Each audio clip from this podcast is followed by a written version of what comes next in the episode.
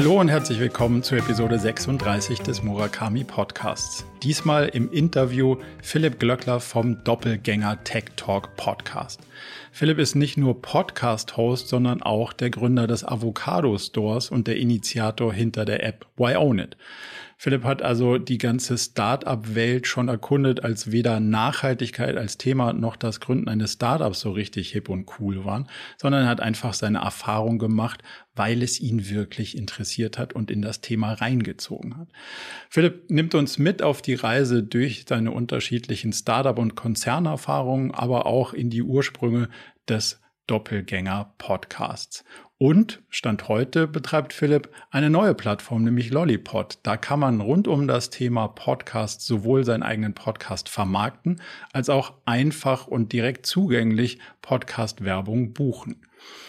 Bevor wir jetzt aber direkt reinspringen in die spannende Unterhaltung mit Philipp, muss ich zugeben, dass er mir noch ein Versprechen abgerungen hat, nämlich das Podcast-Cover unseres Podcasts endlich mal zu überarbeiten. Und Philipp, das Versprechen möchte ich hiermit einlösen, denn heute geht mit dieser Episode das neue Cover des Murakami Podcasts endlich online. Vielen Dank dafür, dass du mich da quasi so energisch dran erinnert hast und jetzt euch allen viel Spaß bei der Unterhaltung mit Philipp Glöckler. Philipp, herzlich willkommen im Nicht-Doppelgänger-Podcast, denn dich gibt's ja in der Öffentlichkeit ja fast nur noch im Doppelpack. Kannst du mal so kurz die Reise berichten, wie du denn dahin geraten bist zum Podcast-Host im Doppelpack? Ja, äh, erstmal hallo und herzlich willkommen zur Folge 41 von Jetzt mal ehrlich. Nicht schlecht. So wollte ich eigentlich starten. Aber ja, ähm, ja, geil. Äh, um es kurz zu erklären. Also erstmal bist du eigentlich fast dafür verantwortlich, ohne dass du es wirklich weißt. Ähm, oh, wow. Wenn wir zurückgehen, wir haben uns kennengelernt 2017, 2018. Du hast mich kennengelernt zu einer Zeit, in der es mir beruflich wohl mit am schlechtesten ging und hast mich so ein bisschen aus meinem goldenen Käfig rausgezogen. Äh, also es, es, gab zwei, zwei, zwei Sachen. Ich habe in so einem Corporate Startup gearbeitet, wohl einer der bestbezahltesten, aber auch sinnbefreitesten Jobs. Du kamst als externer Berater rein für OKR, Mission, Vision. Und ich habe auf einmal Licht am Ende des Tunnels gesehen. Ähm, die, die Workshops und so waren super. Ähm, alles, was daraus dann entstanden ist, war sehr gut. Und ich habe mich dann irgendwann verabschiedet. Und dann war das zweite, wo du äh, mich irgendwann angerufen hast, das muss so 2019, Ende 2019 gewesen sein und meintest, hey, magst du nicht ein bisschen OKR-Beratung für uns, für Murakami machen? Auch das hat mir sehr viel Spaß gemacht. Aber dann äh, kam leider der Anruf von meinem Anwalt, der meinte, es wäre besser, jetzt mal kein Geld zu verdienen. Und deswegen hatte ich keine andere Chance, außer den Podcast zu machen und zu starten, weil ich halt kein Geld verdienen durfte, aber trotzdem irgendwas machen wollte. Und die einzige Person, ja. die was unentgeltlich machen wollte, nein, äh, Quatsch, aber Pip, mein, mein Co-Host, äh, Philipp Glöckner, ich heiße Glöckler, deswegen sind wir die Doppelgänger, den hatte ich dann endlich soweit. Den kannte ich so ein bisschen, weil wir manchmal verwechselt worden sind. Wir waren vorher zwei, dreimal Kaffee trinken und vielleicht mal ein Vino trinken. Und den habe ich eigentlich ja sechs Monate überzeugt oder immer mal wieder versucht zu überzeugen, einen Podcast mit mir zu starten. Erst mit einem anderen Format und irgendwann ist es dann durch zahlreiche äh, Chats hin und her dazu gekommen. Wir haben angefangen vor zwei Jahren ungefähr ich habe alles geschnitten am Anfang, habe halt die Hürde sehr, sehr gering gesetzt, habe gesagt, so, wir machen erstmal, oder ich mache erstmal alles, du musst einfach nur mit mir telefonieren, lass mal 30 Folgen machen und wenn wir, wenn es Bock macht, machen wir einfach weiter. Mein großer Vorteil war, es war Corona. Pip hatte überhaupt keine Chance. Also es gab keine Alternativen. keine Ausreden. Und wir haben einmal im einmal die Woche aufgenommen, anfangs immer sonntags abends um 21 Uhr dabei Wein getrunken. Ich habe danach leicht oder schwer betrunken geschnitten, was man so, also man kann es eigentlich nicht schneiden nennen. Ich habe hauptsächlich irgendwelche Sprachfehler ausgeschnitten und habe am Anfang dann auch gemerkt, je weniger ich sage, umso glücklicher ist mein Anwalt und umso weniger muss ich schneiden. Deswegen okay, sind perfekt. vor allem, also der Redeanteil ist bei Pip eh wesentlich größer und wir haben ja zwei verschiedene Rollen, die wir auch so ein bisschen spielen in dem Podcast. Aber am Anfang habe ich vor allem wenig gesagt, weil mich, äh, weil das dann mir geholfen hat, schneller mit, der, mit dem Schneiden fertig zu werden. Und ja, das Ding hat ganz gut funktioniert oder funktioniert super. Mein Ziel war immer 1000 Folgen zu machen. Wir sind jetzt bei 168, nehmen wir heute auf. Und ja, es macht immer Spaß. Wir telefonieren immer. Und bis jetzt gab es einmal, dass ich, da hatte ich vor der Aufnahme keinen Bock, aber als dann der Videocall aufgepoppt ist und ich Pip gesehen habe, hatte ich auf einmal wieder gute Laune. Und ja, der Podcast ist halt, also Doppelgänger Tech Talk Podcast, kommt zweimal die Woche. Zwei Typen unterhalten sich hauptsächlich über Tech, äh, also Aktien äh, von Tech-Unternehmen. Und Pip analysiert die immer sehr genau, guckt sich die Zahlen an. Und ja, wir haben so eine kleine Community, hören halt so 30, 40.000 Leute je nach Folge. Ja. Pro Folge. Wir haben Discord Channel, äh, da sind, glaube ich, 7000 Leute drauf. Und ja, wir machen jetzt auch Twitch einmal im Monat, äh, weil wir dann ein Format haben, wo wir auch mal Leute einladen können. Weil in unseren kleinen privaten Podcast lassen wir keine Gäste rein. Also erstmal freut es mich, dass ich ein bisschen irgendwie in der Geschichte auch den einen oder anderen Anstoß geben konnte. Und ich würde gerne später noch mal ein bisschen tiefer rein in deine ähm, ja, Höhen und Tiefen der Startup und auch Konzernkarriere, mhm. weil da ist, glaube ich, auch uh, das, das viel Spannendes, alleine auch, wie du das so, so offen berichtest, dass das durchaus lukrativ, aber Sinn, sinnbefreit oder sinnbegrenzt zumindest mal war.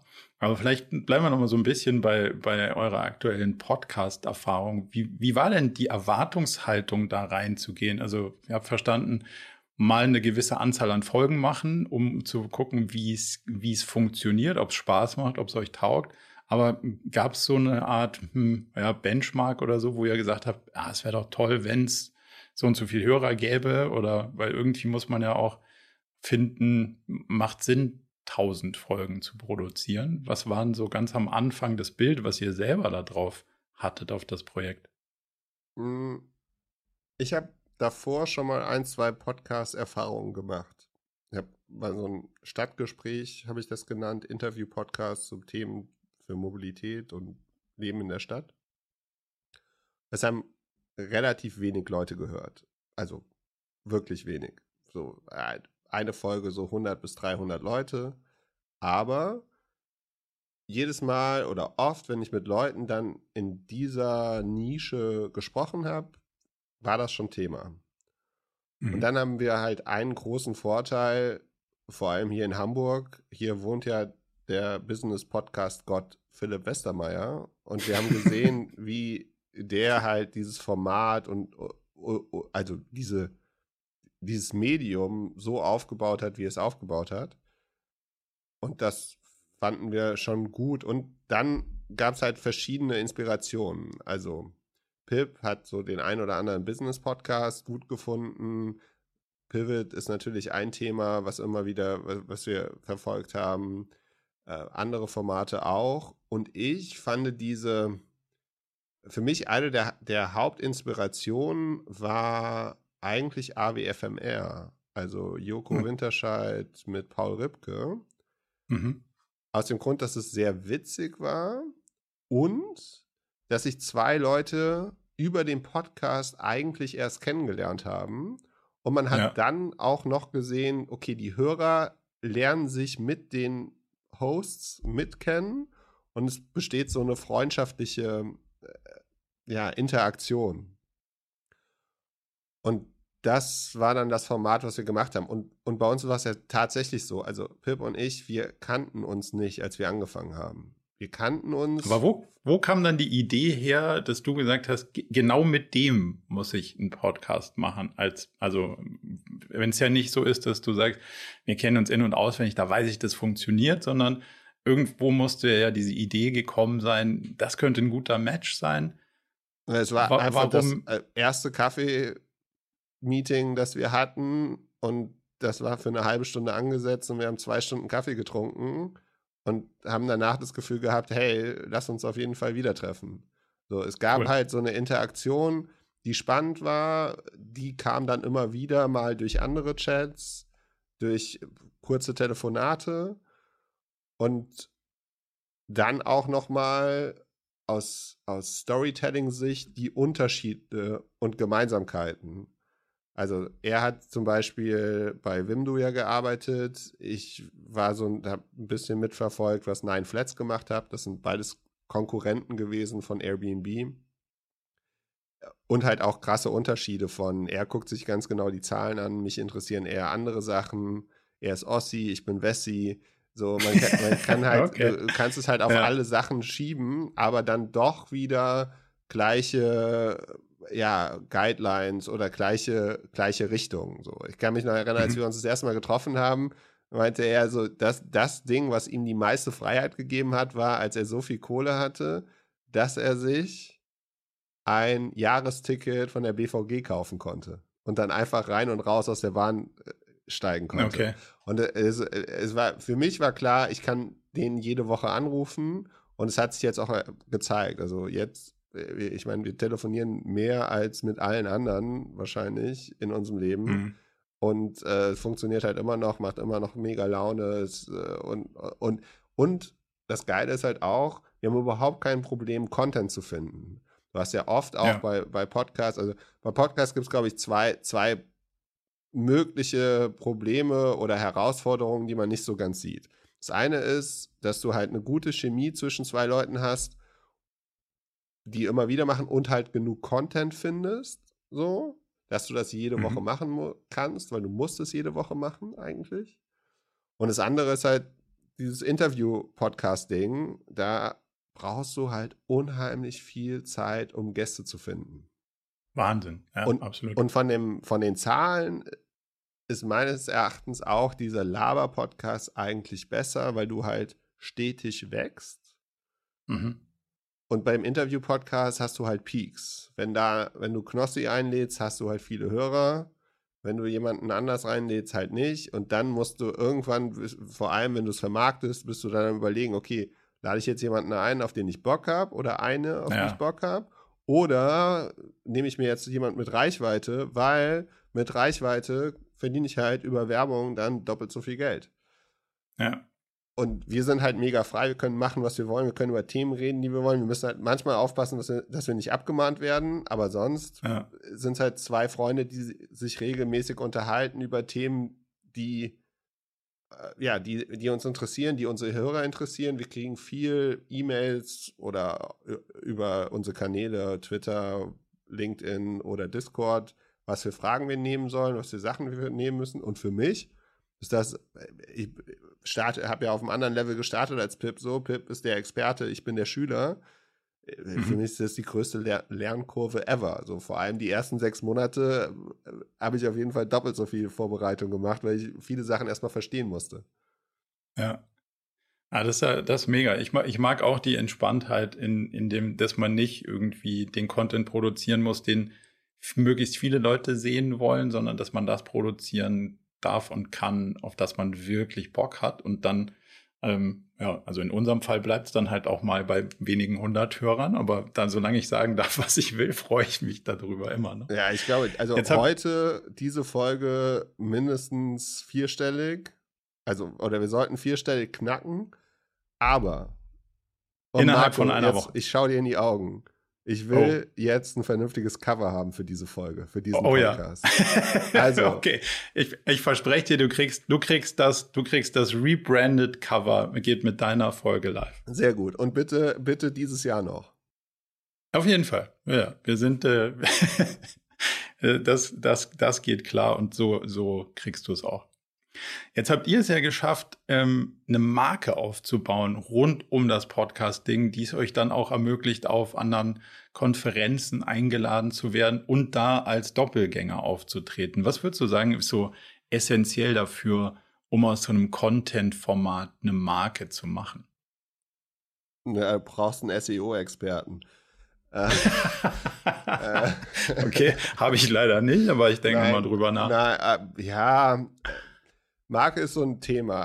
Also wir, wenn man jetzt ganz, also von oben auf die Sache hinkommt, wir waren ja beide schon so Minimarken. Also wir waren beide schon mhm. auf Twitter aktiv, wir waren beide schon mal auf irgendwelchen Bühnen, haben für irgendwelche Themen gesprochen. Pip halt sehr für SEO und dann später Aktien äh, oder Tech-Analysen. Ich habe ja vor zehn Jahren schon mal so ein bisschen für Nachhaltigkeit gestanden und war ja. da schon mal auf dem einen oder anderen Cover oder auf der einen oder anderen Bühne. Und wir, unsere Erwartung war auch, dass wenn wir halt alle unsere Follower zusammenhauen, dass wir dann eigentlich auf ein paar tausend Hörer kommen müssen. Unsere Erwartung war so vielleicht 1000, 2000 in den ersten Folgen. Das wurde weit übertroffen. So, wir haben angefangen mit, glaube ich, 3.000, 4.000, waren dann relativ schnell bei 10 und äh, das ging halt immer weiter.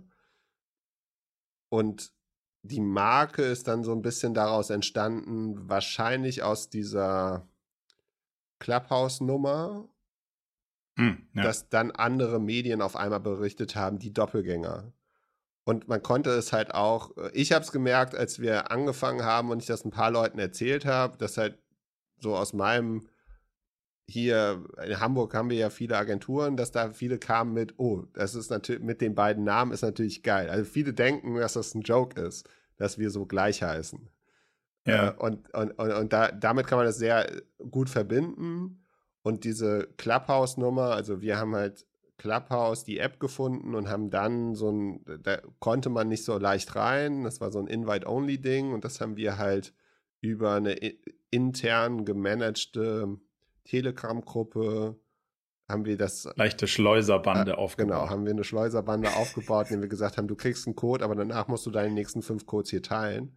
Und äh, da Corona war und keiner auf irgendwelche Konferenzen konnte und es alle wirklich verstanden haben, wie Clubhouse funktioniert, außer Thomas Gottschalk, hat es ganz gut funktioniert und wir waren dann mit anderen Influencern ein bisschen in der Presse und haben halt auch, wir haben immer überlegt, oder für mich war immer am Anfang wichtig, okay, wie schaffen wir ein CR, CRM zu bauen, äh, mit unserer Community, weil du als Podcast kannst, du hast ja ähnlich wie Musiker, du kannst deinen dein Content hochladen, aber du kannst eigentlich bis auf in der Comment-Section bei YouTube nicht wirklich interagieren.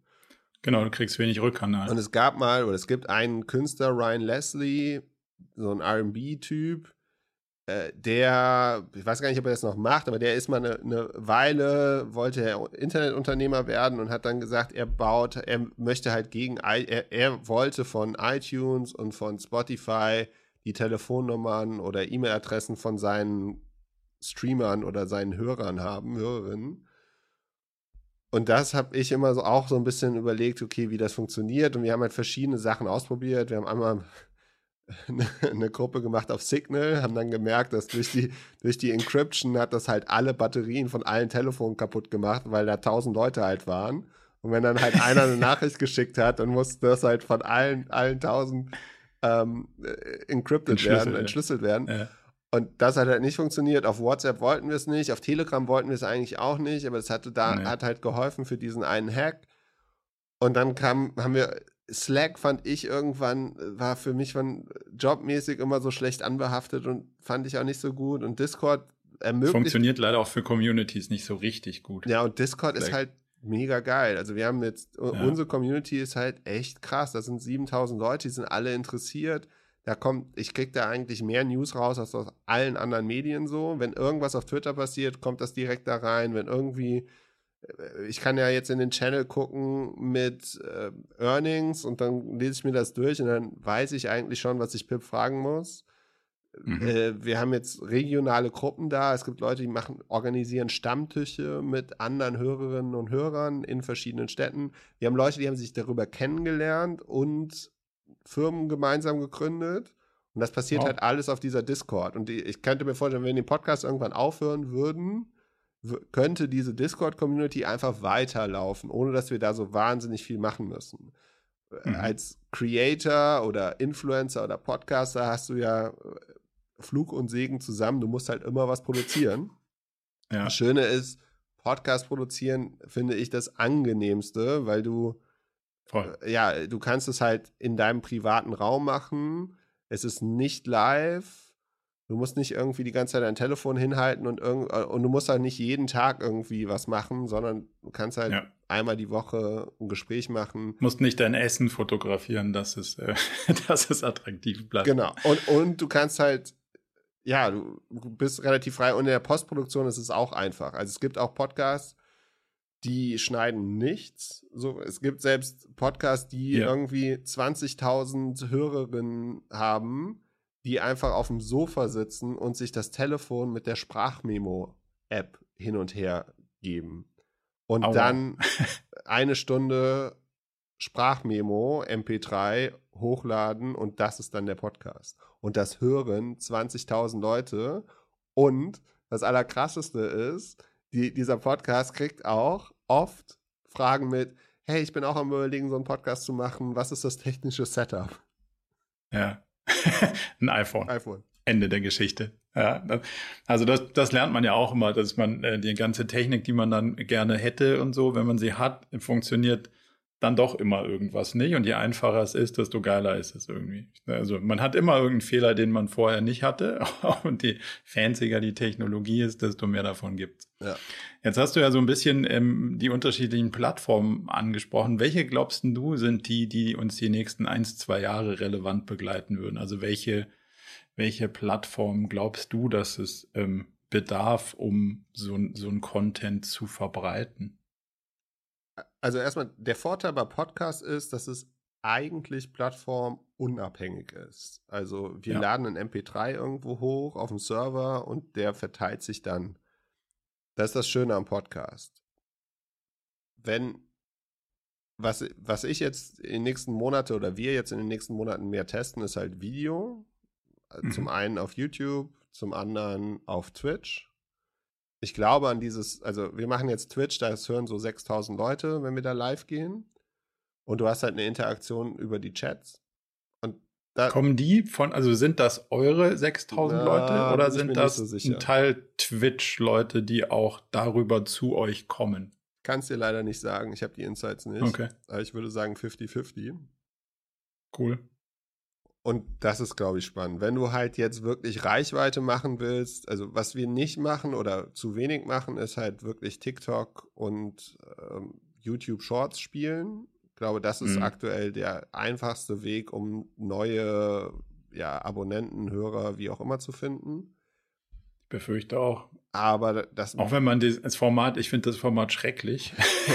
aber das ist, das ist wirklich nur zum, zur, zur Bedienung des, äh, des algorithmischen Zwangserlebnisses. Also, also als Konsument finde ich es eine Katastrophe. Aber ich glaube, wie du sagst, da liegt gerade die Reichweite auf der Straße. Ja. Und, und ich glaube, dass du guten Videocontent, guten Audio-Content äh, findet immer Hörerinnen und Hörer. Wenn ich jetzt jemand wäre, der auf einem Thema wirklich Experte werden möchte oder sich irgendwo reinbohren möchte, würde ich jedem empfehlen, einen Podcast zu starten erstmal und dann zu schauen. Ich hatte immer, ich habe immer gesagt, ich möchte kein Video machen, so das erste Jahr mhm. vor allem, weil so ein bisschen der Magie irgendwie verloren geht. Jetzt sind wir offener dafür oder ich auch, um, um das zu machen. Das, Schöne, wenn du kein Video machst, ist, die Leute erkennen dich halt nicht auf der Straße. So, und sobald du ein ja, Video und, machst. Und es ist halt so viel einfacher zu produzieren, genau. muss man halt auch fair Genau, und da, das ist halt also ein USP von uns und auch eine Sache, die wir, die uns wichtig war, war, dass wir sofort live gehen. Also der Grund, warum wir sonntags abends aufgenommen haben, war, dass ich montags morgens der aktuellste Podcast sein wollte, der die letzte Woche mhm. zusammenfasst. Und es gab ja. halt eine Zeit, vor allem vor zwei Jahren war das noch so, dass die Produktionen bei Podcasts oft eine Woche oder zwei oder sogar drei passiert waren. Das hatte halt bei ja. Aktien irgendwann überhaupt keinen Sinn mehr, weil sich der Markt so krass bewegt hat in kürzester Zeit. Dann kam auf einmal äh, in Deutschland diese Robinhood Snacks Sache auf, dass es halt diese 15 Minuten Podcast oder 10 bis 15 Minuten Daily Podcast gab, die dann so ein bisschen davon nachgemacht haben und andere Podcasts haben dann angefangen schneller zu produzieren. Aber äh, das ist halt das, das Coole bei Podcasts. Du kannst halt sehr, sehr schnell was raushauen, was fast live ist, mhm. wo du mhm. die Listener-Experience aber trotzdem verbessern kannst, indem du die Sozusagens, die M's und irgendwelche. Schneidet ihr das raus? Rausschneidet. Ja, ein paar Geil. wird schon. Also mittlerweile wird mehr rausgeschnitten als vorher. Ja. Und ja, ich finde, es sollte man schon machen, weil es das Hörererlebnis verbessert.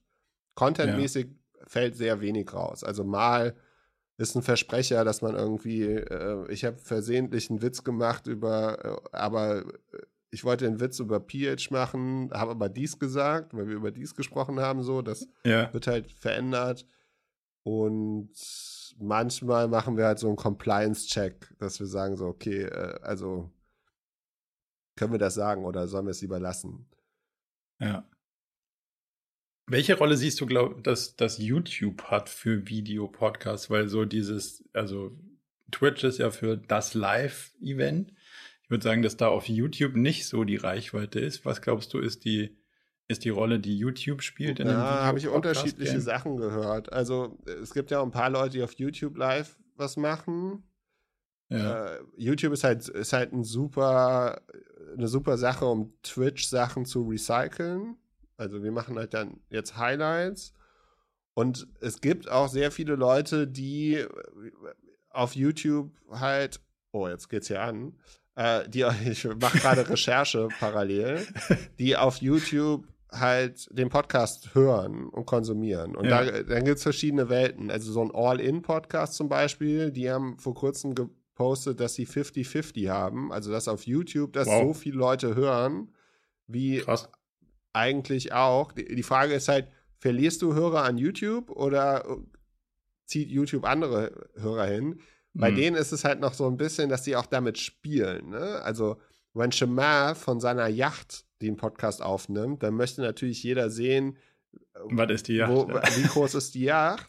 Und ja. wenn, wenn die irgendwie über die Pullover oder was auch immer sprechen oder irgendwelche Witze machen, wenn man jetzt anguckt, so also jetzt zum Beispiel, ich, ich bin jetzt bei OMR auf dem Channel und vor sieben Tagen wurde da hochgeladen NBA-Star Dennis Schröder, der Podcast, 508. Dann gucke ich hier 2,7 Views. Hm. Ich würde mal annehmen, also nicht so viel Prozent von dem, was die damit machen. Ist nee, äh, ja, weniger ja. als ein Prozent auf jeden Fall. So 0,5 wahrscheinlich. Was wird der Podcast haben? 60.000 Downloads? Hm. So, schon möglich.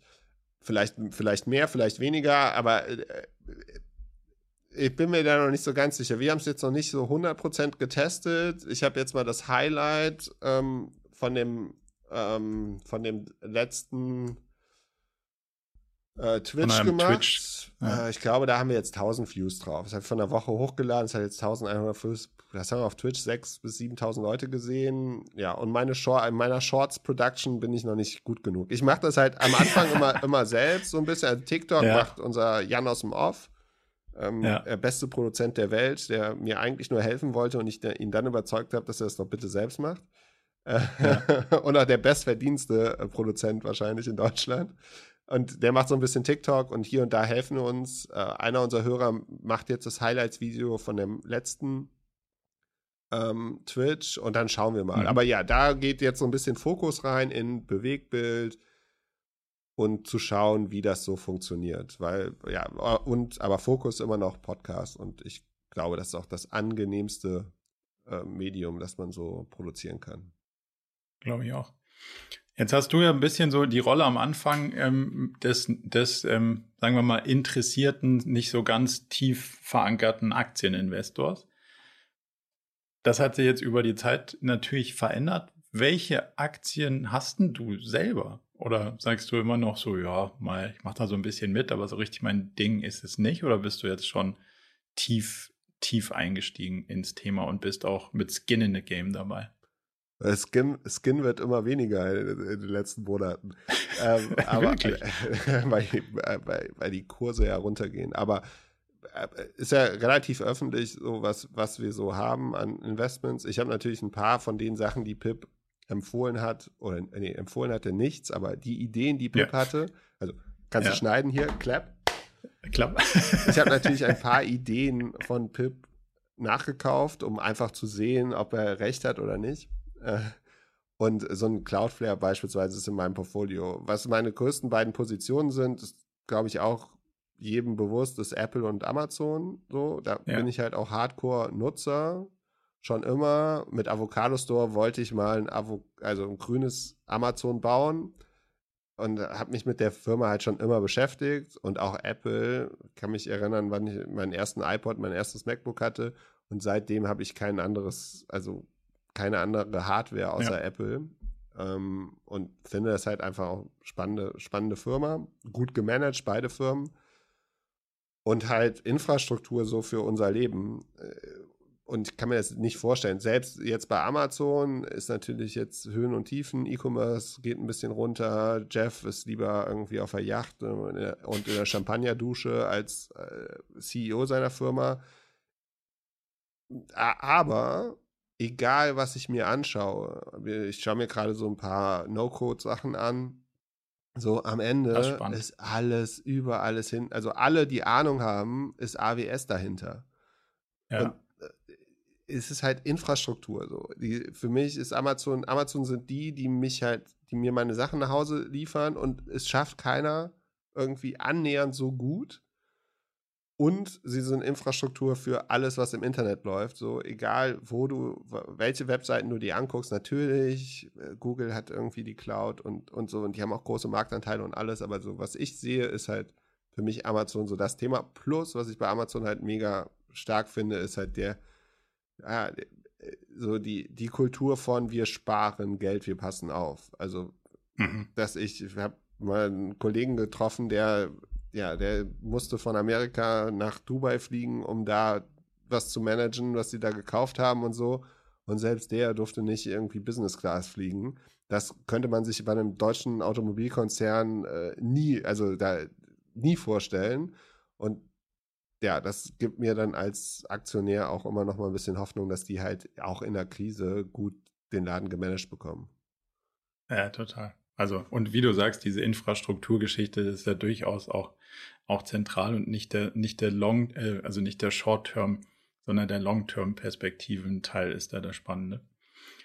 Wie schaust du auf das ganze Thema so Robin Hood ähm, Investoren, die sich, also jeder tradet oder vielleicht jetzt für viele sich auch die Finger verbrannt, dann nicht mehr jeder, aber vor so einiger Zeit war es ja dann durchaus doch so, dass alle into Krypto und Aktien und aber so richtig verstanden, würde ich behaupten, haben es nicht alle, die da so mitgemacht haben. Und es war auch nicht wirklich gut für die Wirtschaft. So wie ist deine Sicht da drauf? Was glaubst du, was das ganze ähm, Hype-Trading mit eigentlich dem macht, was ein langfristig agierender Investor tun sollte als Blick? Also das würde dann ein bisschen verwässert. Wie schaust du denn da drauf? Ja, äh, schwierig. Also äh, eine App zu bauen, die funktioniert wie eine Slot-Machine, also wie so, wie so eine, äh, wie, wie heißt das auf Deutsch? Geld, äh, nee, ähm, Spielautomat. Glücksspiel, ja genau, Spielautomat. Das ist natürlich schwierig. So ist auf der einen Seite ja. gen, genial auf Produktsicht, also jemand, der auf eine Idee kommt, ein Produkt so zu bauen, ist super. Auf der anderen Seite ist es halt Gambling. Und ja, es haben sich wahnsinnig viele Leute die Finger verbrannt, aber mein Learning aus den letzten sechs Monaten ist eher, dass auch alle Experten überhaupt keine Ahnung haben, was sie machen. So, und Aber die richtigen Experten sagen es wenigstens auch genau so. Ja, ja, möglich. Äh, ich, ich, ich, finde, ich finde gut, dass, dass es einfacher ist, Sachen zu, also Sachen zu traden. Aber, und wir, wir haben ja auch, wir haben Hörer, die schreiben uns eine E-Mail mit, hey, sagt mir uns mal, welche zehn Aktien soll ich kaufen?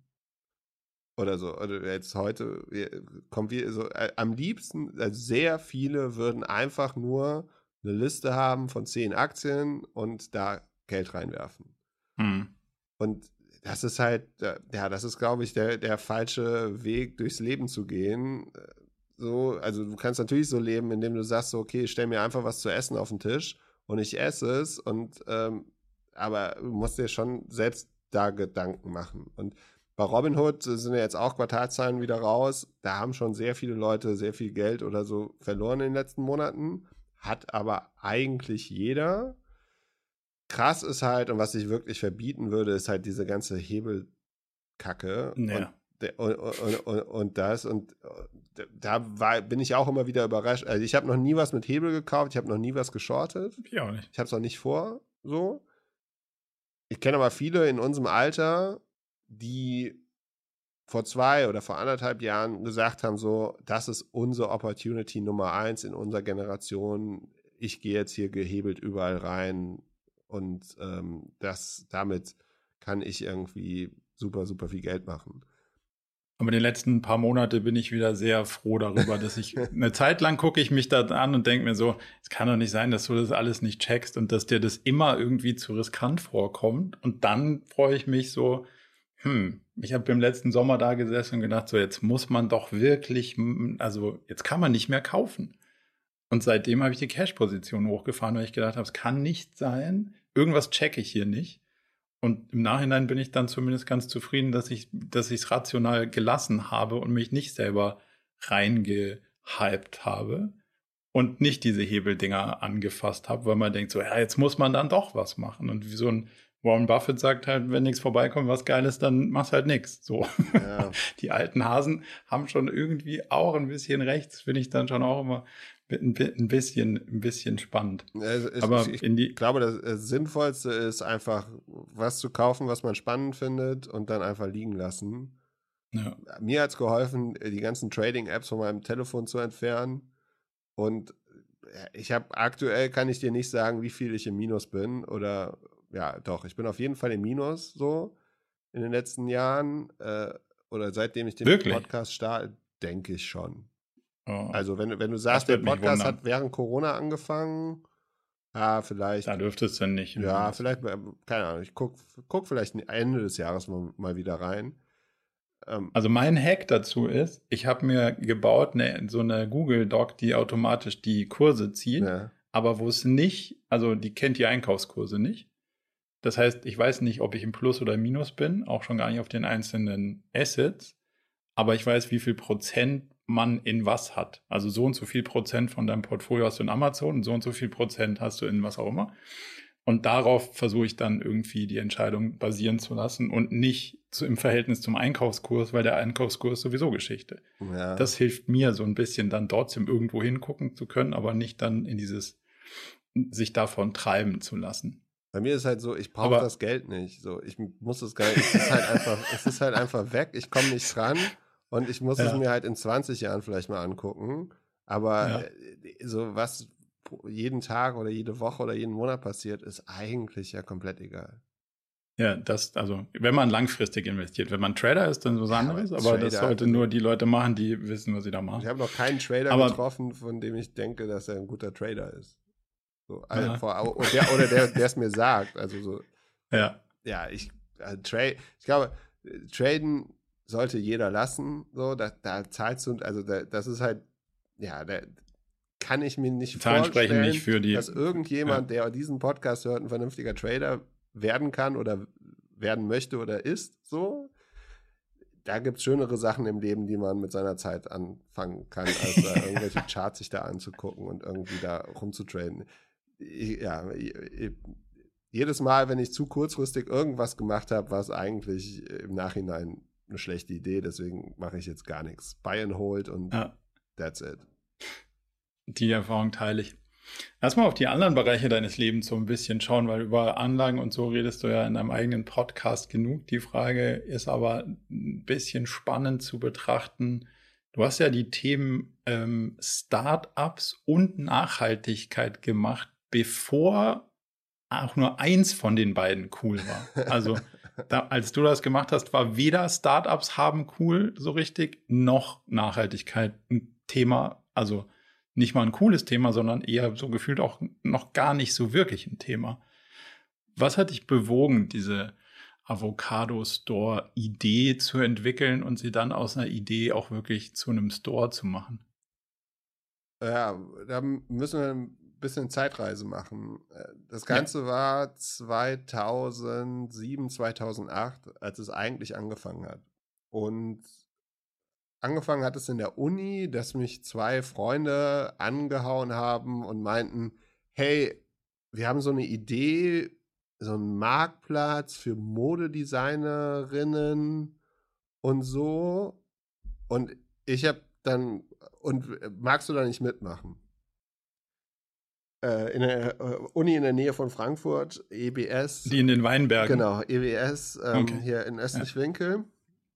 Und ich meinte so, ja, hört sich eigentlich ganz spannend an. Parallel gab es halt Jobinterviews, was es halt an diesen Unis oft gibt. Und es war aber 2008 so, da gab es jetzt nicht mehr so viele Jobs. Ähm, ein paar, es gab eine WG, die ist nach London gezogen, um bei Lehman anzufangen und die haben gerade einen Mietvertrag unterzeichnet und waren drei Wochen da und dann war die Party zu Ende. Wow. Und ich bin dann, ich habe dann gesagt, es war, ja, ich habe nur einen Bachelor gemacht, die anderen beiden auch und ich meinte so, ja klar, ähm, Startup, müssen wir nach Berlin, äh, ich gehe schon mal. Und dann waren die Semesterferien, war, war ich dann schon in Berlin, in einer anderen WG und in dieser WG sind halt auch Startups entstanden, also Plister ist da entstanden, Clue ist da entstanden, also 5er WG und äh, Startup war da auf jeden Fall ein Thema, aber 2008 in Berlin, da gab es die Rocket-Jungs und mhm. sonst, also wenn du da auf ein Startup-Event gegangen bist, dann hast du da mit 10 Leuten, 20 Leuten Kaffee und Bier getrunken. Und irgendwann habe ich meine Jungs angerufen und meinte so, hey, also wir haben ja immer so rumgespielt und so und dann, also Startup gespielt, würde ich sagen. Und dann hieß es so, ging die Semesterferien so zu Ende zwischen Best Bachelor und Master. Und dann meinte der eine so, ja, hm, ich glaube, ich muss einen Master machen. Und der andere meinte so, ja, hm, ich habe jetzt hier so ein geiles Jobangebot. Und dann war ich halt alleine in Berlin und habe mich dann mal mit Mode halt beschäftigt und fand es dann so ja, habe mich das, das erste Mal mit der Produktion von Mode beschäftigt. So, und fand so, hä, ja, eigentlich ist das ja, also das T-Shirt, das ich anhabe, das äh, hätte ich ungern produziert. So. Ja. Und dann habe ich aus Langeweile oder irgendwie so geguckt, habe ich irgendwie die Idee gehabt, ich nenne, ich mache jetzt einen Blog über nachhaltige Mode und nenne das Eco Fashion Junkies. Einfach auf WordPress okay. selbst gemacht. Und damit ja. bin ich dann sofort auf alle Veranstaltungen gekommen. So drei Wochen später war ich auf einmal auf der Berlin Fashion Week, weil ich ja jetzt Blogger war. Ähm, und, äh, und dann auf einmal war ich irgendwie auf so, habe halt so die ganzen Leute, die halt nachhaltige Mode waren, relativ schnell kennengelernt. Also damals gab es einen Blog oder gibt es wahrscheinlich immer noch Karma Konsum, die haben dann so ein Event organisiert. Da war dann auf einmal Joel, der hat dann äh, äh, nachhaltige Sneaker machen wollen. Die Jungs von Armed Angels waren ganz am Anfang da. So, es gab halt schon einige, die da was waren. Bern von, von Glory hatte so einer der ersten Shops, coolen ähm, Ökomode-Shops in Nürnberg. Und daraus ist dann so eine kleine Community entstanden von so um die 50 Leute, die dann immer zwischen Berlin Fashion Week und der Biofach in Nürnberg rumgependelt okay. sind. Und ich wurde dann irgendwann angesprochen von zwei Erwachsenen, ich war ja da so Anfang 20, ob ich nicht ein Modelabel, nachhaltiges Modelabel machen wollte. Und das sah so auf Papier super, super spannend aus, weil zwei Leute um die 40, der eine irgendwie Vertriebsagentur, sie irgendwie gute Produktionsconnections, produziert für irgendwie große Marken, nachhaltig, Gott zertifiziert und alles. Und das haben wir dann gestartet und irgendwann hat sich das dann, also war so die äh, Zusammenarbeit hat nicht so gut funktioniert. Und ich habe aber halt gemerkt, so eigentlich braucht man so einen Marktplatz für nachhaltige Mode. Habe dann nochmal so einem anderen Startup ein bisschen was gemacht, die aber eher so Affiliate-Links gemacht haben. Das hat nicht funktioniert. Und dann habe ich irgendwann einen Tweet gesehen von dem Unternehmer Stefan Uhrenbacher, der gerade Quipe verkauft hat und gesagt hat, er will jetzt nachhaltige Sachen machen. Und ähm, da habe ich mich gemeldet und dann bin ich nach Hamburg oder er war in Berlin. Wir sind ein bisschen durch Berlin spazieren gegangen, haben uns gut verstanden. Und zwei Wochen später bin ich nach Hamburg gezogen und habe dann Avocado Store gegründet. Ähm, er hat es finanziert äh, und wir haben dann einen Marktplatz gebaut, was 2019 hat das, glaube ich, dann angefangen, damals echt nicht so einfach war, weil also mit allen Agenturen, allen Entwicklern, die mir gesagt haben, hey, wir hätten gern einen Magento-Shop, aber mit als Marktplatz äh, war das auf einmal irgendwie so eine halbe Million oder Million Entwicklungskosten. Und viele, so die richtig guten Agenturen, die halt so richtig viel E-Commerce gebaut haben, haben dann äh, alle gesagt, so, nee, trauen wir uns nicht, trauen wir uns nicht. Mhm. Aber Sing hat gerade Leute entlassen oder sich von Freelancern getrennt, die sie hatten. Und Stefan hat, hat bei Quipe so ein Ruby, auf Ruby on Rails gebaut. Also das war so eine, cool, ja. es gab so ein Movement ähm, von Entwicklern, die halt gesagt haben, hey, das ist die neue Sprache, damit geht alles viel schneller, viel einfacher. Und wir haben dann Aber es gab zwei, wenige Entwickler. Ja, wir haben dann mit halt zwei, zwei ähm, Freelancern für wenig Geld in drei Monaten, in, oder wenig Geld war es nicht, aber halt im Vergleich zu einer Million, ähm, haben wir dann einen MVP gebaut. Und Avocado Store war für mich perfekt, weil ich da alles gelernt habe. So, da, wie entwickelt man ein Produkt, wie arbeitet man mit Entwicklern, was heißt agil, wie macht man Sales, wie macht man Online-Marketing, was macht man, also wie macht man SEO? Das war für mich hauptsächlich zu gucken, wie macht Zalando SEO und ich kopiere das. äh, aber ich konnte halt alles machen. Es gab ja. nur zwei Probleme. Das eine war, Investoren fanden nachhaltig und Ökomode und so komplett uninteressant. So. Ja. Äh, es gab, wir hatten einen Investor, der sogar schon Tesla hatte damals, aber das war vom Thema nicht so. Und dann eine Sache, die ich komplett unterschätzt habe, war, der Cap Table war so, dass äh, mir nur ein kleines Stück vom Kuchen gehört hat. Und das war halt unmöglich, damit dann irgendwann eine größere Runde zu raisen. Und dann hab, gab es halt andere Sachen, also die halt spannender waren. So, ich mein, wir waren halt Startup des Jahres in der Wirtschaftswoche, auch von deutsche Startups und so, aber die Erwartungen von was wir erreichen und was es actual war, waren halt, ja, waren halt unterschiedlich so. Der Umsatz war wesentlich geringer, äh, aber äh, wir wurden damals mit vielen Startups verglichen, die sehr viel Geld geraced haben. Und viele von den Dingern sind jetzt tot oder auf dem gleichen Umsatzlevel wie Avocado Store. Und Avocado Store ist wesentlich effizienter. Ähm, es wird jetzt, also ich bin schon lange raus. Ähm, Mimi, die ich eingestellt habe, ist Geschäftsführerin, gemeinsam mit Till, der später dazugekommen ist. Wenn ich jetzt Private Equity wäre, würde ich den Laden jetzt kaufen und noch besser machen, ähm, aber ich halte mich da raus. Hält sich da bedeckt. Äh, aber ja, für ähm, mich war es super. Ich habe da viel gelernt. Ich habe danach was anderes gemacht. Damit bin ich komplett gegen die Wand gefahren. Das war so eine Verleih-App von Produkten. Ja. Äh, Share Economy hat auch Presse bekommen, aber Produkt. Äh, da war mein größter Fehler eigentlich, dass ich überheblich war. Ich habe gedacht, so, ich bin der Supertyp, ich kann alles und ich habe alle Fehler gemacht, die man so machen konnte. Gute Erkenntnis. Ähm, und es war für mich viel zu einfach, Geld zu raisen oder eine Angel-Runde zu machen. Damals habe ich mit ein paar Leuten Mittag gegessen und alle meinten so, ja, hier, also ich würde investieren. Und ich so, ah, du hast Geld? Äh, okay, äh, ja, dann mache ich jetzt eine Runde. Und das, da hätte ich mir jetzt mehr Zeit nehmen müssen. Und dann habe ich, wie, wie das dann halt so ist, wenn man ein unerfolgreiches Startup hat und eine GmbH, dann fängt man an, Beratungsaufträge anzunehmen, um dann mit dem Geld wieder Produkt zu bauen. Ähm, das Learning habe ich auch gemacht. Das habe dann drei Pivots gemacht, die ich eigentlich durch meine Beratungsleistung selbst finanziert habe. Das Geld hätte ich besser investieren können oder hätte ich anders machen können. Ähm, und ja, irgendwann habe ich dann Movil, eine Daimler-Tochter beraten oder erst noch eine andere Daimler-Firma und dann Movil und da bin ich dann Bevor irgendwann. Bevor wir zu deiner Konzernkarriere kommen, nochmal noch mal ganz kurz zu, zu der Avocado Store-Geschichte. Wie lange warst du, warst du dann auch wirklich da voll, voll dabei und Intuit? Zwei, drei Jahre. Und würdest du sagen, dass wirklich diese, diese Cap-Table-Geschichte das ist, was es dann dem, dem Wachstum begrenzt? Ja, hat? irgendwann war die, war das Vertrauen weg, aber vorher war, also ja, wäre wär der Cap-Table andersrum gewesen, wäre es anders. Ich war natürlich zu dem Zeitpunkt auch noch nicht so weit, wie ich es jetzt bin und alles. Jetzt ist es nochmal was mhm. anderes. Aber der, also der einzige Tipp, den ich Gründerinnen und Gründern gebe und das einzige, was ich mir tatsächlich angucke, wenn ich jetzt Sachen sehe, ist, wie ist der Cap Table aufgeteilt? Sind die Leute, die Arbeit machen, die Leute, denen die Firma gehört und, ähm, und alles. Weil du, wenn du dieses, also äh, und auch Anne, wir hatten jetzt bei uns in der, in der Community halt, gab es halt auch dieses Phänomen von Person gründet mit anderer Person ähm, Firma und äh, was ja super ist, aber es gibt halt einen großen Altersunterschied oder einen gewissen Altersunterschied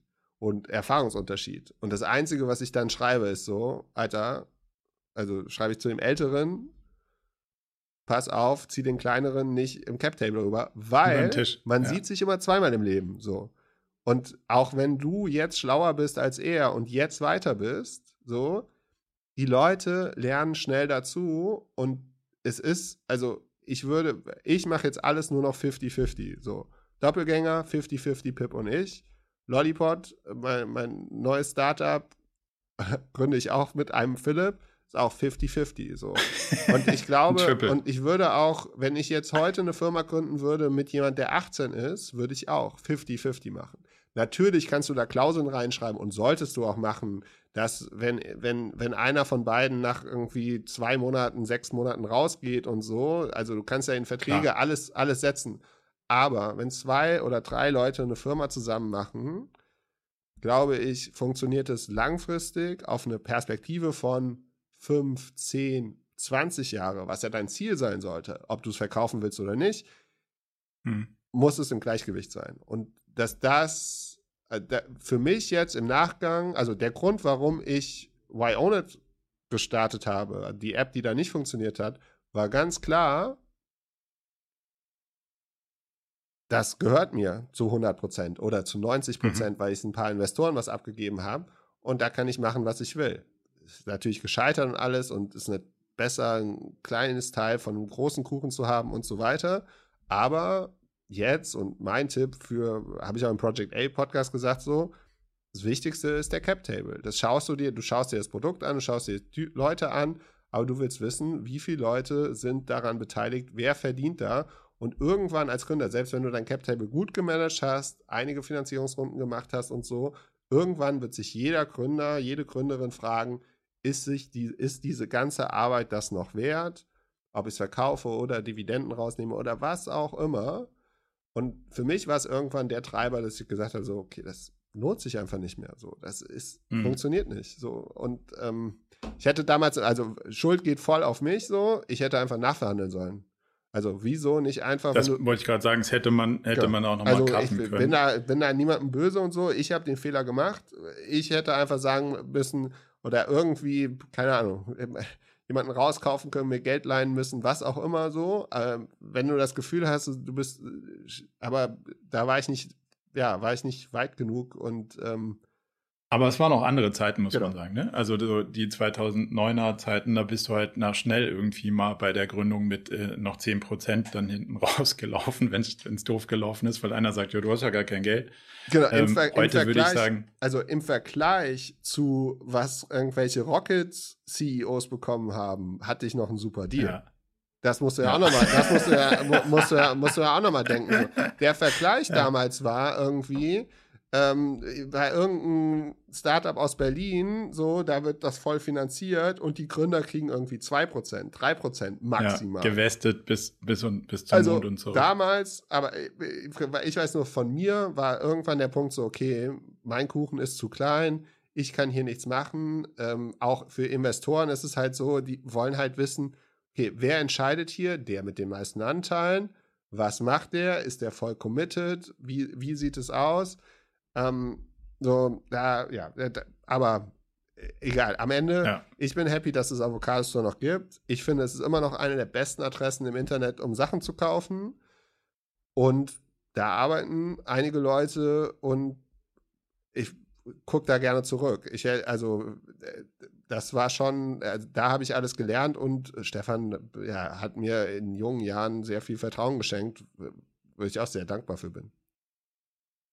De, de, deine App, die danach kam, war ja so basically zusammengefasst, nicht jeder braucht eine Bohrmaschine, wenn dein Nachbar eine hat und die liegt dann ja im Schrank rum und du brauchst sie einmal, dann ähm, brauchst du die nicht besitzen, wenn du einfach dich austauschen kannst und sagen kann, hey, kann ich deine Bohrmaschine haben, dafür kriegst du meinen Rasenmäher. Das ist ja so zusammengefasst die Idee gewesen, oder? Genau, du guckst äh, in deine App und siehst, ähnlich wie du ein Car2Go irgendwo siehst, siehst du, ah, da ist eine Bohrmaschine.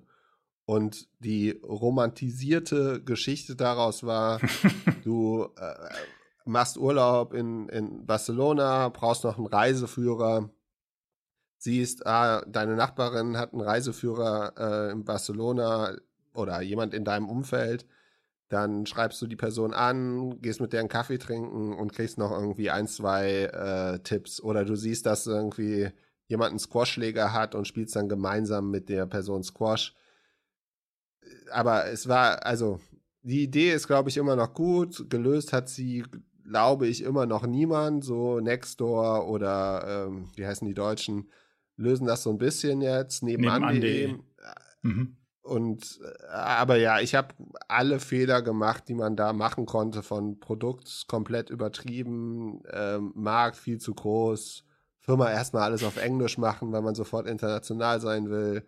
Auf jeden Fall. Mit Mitgründer getrennt nach sechs Monaten, äh, weil die Erwartung anders war. Es war einfach alles. Äh, das Einzige, was funktioniert hat, war die Presse, weil das halt wieder ein schönes Thema war alles andere daneben hat nicht funktioniert und äh, wir haben alle unser Geld dran verloren. Wir haben zur gleichen Zeit ein ähnliches, also wir haben das erste Social Social Network gebaut damals mit United, mit meinem, äh, mit unseren lieben Partnern in, in Berlin. Ähm, und wir sind auch dann zu dem Schluss gekommen, irgendwie funktioniert das nicht. Also es ging darum, dass man jeden Tag eine gute Tat, das alte Pfadfinder-Motto in einer App und du kriegst dann ähm, wenn du zum Beispiel jemandem, der obdachlos ist, einen Kaffee kaufst, kriegst dafür Punkte und dann kannst du damit irgendwie was machen. So. Und dann haben wir das immer so selber gemacht und haben dann festgestellt, so nach zwei Jahren, irgendwie ist die Traktion nicht da. Also alle schreiben darüber, alle reden darüber. Also du kommst in jede Presse, in jedes Fernseh, Morgenmagazin, was auch immer, weil sie alle die Idee feiern. Aber so richtig der Use Case kommt nicht auf die Straße. Und es ist ja was erstrebenswertes und Gutes, aber so richtig Traction hat es nicht gekriegt. Und dann haben wir uns gedacht, na, vielleicht sind wir ein bisschen früh dran. Das könnte man deiner Idee ja auch unterstellen. Glaubst du jetzt heute rückschauend, ihr wart zu früh dran oder der Mensch will gar nicht dann doch so teilen und bevor ich beim Nachbarn klingel, habe ich halt die Bohrmaschine, wenn ich es mir halbwegs leisten kann, lieber einfach im Schrank rumliegen. Also. Ja, Timing ist natürlich relevant. Eine Sache, die wir oder die ich ignoriert habe, ist, dass E-Commerce damals schon mega, mega easy war. Und die Leute, mhm. die teilen, in Anführungszeichen, sind eigentlich die, die was gebraucht auf Ebay kaufen und es dann wieder gebraucht auf Ebay verkaufen. Und das ist halt einfacher als teilen. Und ein zweiter Punkt ist halt auch, dass alle gerne gut wären, aber es dann. Doch nicht immer machen. Das war bei Avocado Store auch schon so der Punkt. So, da da gab es immer Leute, die gesagt haben, oh, mega, mega Idee, super cool. Und ich habe, und meine Frage war dann immer, hast du was gekauft? Ja, willst du es kaufen? Ja, ja. So, kauf doch mal ein T-Shirt. Ja. äh, und dann, ja. wenn es halt um den eigenen Geldbeutel, ums eigene ja, um die eigene Zeit geht, ist es halt immer noch mal was anderes. Und auch, äh, ich kann mich noch erinnern, so bei, das auch, wenn du Apps testest, ist auch immer so. Alle wollen sofort testen, aber keiner testet richtig. So, nee. egal über welche App ich über Testflight verteilt habe, so, da, früher konnte man nur mit 100 Leuten testen. Von, wenn von den 100 wenigstens eine Person richtig getestet hat, dann war das schon viel wert. So, bei, ich ja. habe ja auch jetzt so eine Recording-App gemacht vor Lollipod. Da gab es auch, da gab es eine Person, die einen richtig, richtig guten Testreport dann gemacht hat beim Testen. Aber meistens ist es immer so, ja, lass mal gucken, lass mal gucken. Äh, und dann passiert wenig. Und das hast du eigentlich immer, also als Unternehmer kannst du eigentlich davon ausgehen, dass keine Sau sich interessiert, was du machst. Das Produkt muss halt nur so gut sein, dass es dann irgendwann genutzt wird. Und die, ja. Äh, ich habe immer gesagt, ich bin Experte für horizontales Wachstum am Anfang, weil es ist halt immer du, dieser Hockeystick, den man so kennt, mit ja, ja. irgendwann geht's ab, ist halt auch echt so, weil du viel, viel Zeit brauchst, um ein Produkt richtig, richtig gut zu machen. Wenn, wenn man jetzt zurückkommt, die einzigen, die es wirklich geschafft haben, ein Produkt zu bauen, was in einem Moment richtig skaliert hat, war Clubhouse. So, das Produkt habe ich gefunden, ich habe es gesehen, ich fand es interessant Und es hat halt sofort geklickt und es war der richtige Zeitpunkt. Es gab richtige schon andere Zeitpunkt, Apps, ja. die es auch fun funktioniert haben. Und der Hype war auch irgendwann schnell vorbei, weil sie dann zu einem gewissen, zu einer gewissen Zeit es nicht mehr geschafft haben, das Produkt richtig zu bauen. So, die, der größte Gewinner von Clubhouse ist wahrscheinlich Twitter, Twitter. die dann durch hm. Spaces mhm. nachgezogen haben, ein Produkt, was halt schon mal erklärt worden ist. Auch die Gewinner von Car2Go sind jetzt wahrscheinlich Sixt, weil Car2Go und Drive Now den Leuten erklärt haben, man kann mit dem Telefon ein Auto aufmachen. So. Aber die richtigen Experten sind Sixt, die jetzt halt das vernünftig skalieren. Und so musst du halt in gewissen äh, Punkten eine gewisse, also ein Produkt bauen, was funktioniert und dann halt weiterhin auf einem anderen Level gut skalieren, ohne dass dir der Konkurrent irgendwie was, was wegnimmt. So und, und ja, da, ich glaube, also bei, bei Why Own It gab es tausend Fehler, die wir gemacht haben. Und äh, ich hätte jetzt im Nachgang das Produkt halt auf echt eine kleine Zielgruppe ge gemacht. Ich hatte mal überlegt, ob ich es nochmal versuche, aber halt als ähm, Slack-App, dass halt Unternehmen darüber ja. ihre Produkte managen und, und Mitarbeiterinnen halt Sachen tauschen können und dass du halt sowohl sehen kannst, hey, wo ist der Beamer vom Büro, aber wer kann mir mal das Buch ausleihen oder wer hat eine Bohrmaschine? Und dass du halt kleinere Circle of Trust hast, in der es funktioniert, indem du vielleicht auch irgendwo neben dem, in dem Raum, wo der Kopierer steht, ist da vielleicht nochmal ein Locker, wo irgendwie ein paar Bohrmaschinen, ein paar Bücher und so sind. Aber ja, ich bekomme aber auch immer noch irgendwie einmal im Monat oder einmal im Quartal eine E-Mail oder eine Nachricht von irgendjemand, der gerade an dieser Idee arbeitet. In Holland gibt es jetzt ein, ein Produkt, was so, ein, so eine Verbindung ist zwischen äh, Gorillas oder Flink und, äh, und Why Own It. So, da kannst du halt sagen, so, ich brauche jetzt eine das Bohrmaschine. Das kann sich doch nicht rechnen. Da, also da frage ich mich bis heute, wie die Unit Economics, also wer sie. Na, wenn du es als Abo, wenn du es als Abo ausspielst, könnte es vielleicht. Ja, es rechnet sich aber nur durchs Nicht-Benutzen. Das ist ja, ja das, das, ist ja halt das Abo. Problem. Äh, willkommen in deinem, hast du dein äh, Sportstudio-Abo noch? nee. Ich habe mittlerweile, ich habe es getauscht und habe jetzt jemanden, der neben mir steht, weil das das Einzige ist. Lustigerweise, seitdem bin ich nie nicht hingegangen. Also seit jemand ja. auf mich wartet, montags morgens um 9 Uhr, bin ich da. Ja, ja. Das, das funktioniert wirklich. Ja, wobei, also ich glaube, du kriegst das Modell schon hin, aber es hat halt viele Unbekannte. Aber wenn du es schaffst, Total. dass es halt auch ein Erlebnis ist von dem Produkt und du mit den Herstellern ähm, vernünftige Deals machst und du im Nachgang das auch immer wieder anbietest mit, wenn du willst, kannst du es einfach behalten. Aber es ist nicht so einfach. Aber du konkurrierst halt gegen E-Commerce. Ich kann halt jetzt auf Amazon eingeben, ich brauche ein neues Ladekabel und da, oder eine Bohrmaschine und die ist halt morgen da. Ähm, oder und, heute und, noch. Oder ich gehe halt in den Laden und es muss halt so convenient sein. Und das ist halt, äh, ist halt bei, bei leihen oder vermieten oft nicht so. Und dann hast du auch immer noch mal den großen Unterschied im Vergleich zu Airbnb, wenn du auf Airbnb dein Gästezimmer vermietest oder deine Wohnung und bei deiner Freundin schläfst, so, dann hast du halt, also dann machst du halt richtig Kohle. Um mal ja. Geld zu verdienen für irgendwie, also wie oft musst du die, wie, wie viel mehr Arbeit musst du machen, um das gleiche Geld mit einer Bohrmaschine zu verdienen? So, ja, und du musst dich dann verabreden und dann kommt genau. einer und dann kommt er doch nicht und so, genau. ja. Die Mobility-Apps waren ein guter Segway zu deiner ähm, hochgradig spannenden Erfahrung in der, in der Corporate Startup-Welt. Was war denn da das, was den Job für dich so unerfüllend gemacht hat, obwohl er durchaus gut dotiert war? Oh, äh, wie lange haben wir Zeit? das ist ein Longformat-Podcast für so lange du willst. Ähm, für mich ist halt schwierig, in einem Umfeld zu arbeiten, in dem ich das Gefühl habe, ich kann nicht wahnsinnig viel lernen und ich habe keinen Impact. Mhm. Und Führung ist das dritte Thema. So, und in diesem Umkreis war es halt so, dass es schwierig war. Und irgendwann, so der letzte Kicker war dann so, okay, wie sinnvoll ist dieses Produkt? Also wir haben was schon spannend war, war, in dem, also in dem Entwicklungsteam, ich habe ja so bei Produkt gearbeitet und ich hatte ja eine Rolle, die sehr so, ich durfte eigentlich machen, also ich konnte mir meine eigene Rolle in dem Unternehmen eigentlich bauen irgendwann. So, das war schon, das war super. Ich habe mir auch eigentlich jede, alle sechs Monate was Neues gesucht und war so das auch vor Das habe ich auch gemerkt. Und das, das war schon cool. So, ich habe hab gesagt, hey, das ganze BI gefällt mir nicht, ich baue jetzt BI neu auf. So. Und dann auf einmal ja. arbeitet man mit Snowflake zusammen, man, man hat irgendwie ein paar Data Engineers und so, das war super cool. Ich war auch in der Lage, zu, mit, mit meinen Kollegen da zu definieren, so, hey, das Produkt, was ihr euch da, was die Unternehmensberatung und ihr euch da ausgedacht habt, das rechnet sich nicht ganz wenn du auf Customer Lifetime oder ähm, Customer Acquisition Cost gehst, wird es viel sinnvoller sein, White Label Apps zu machen, anstatt eine App.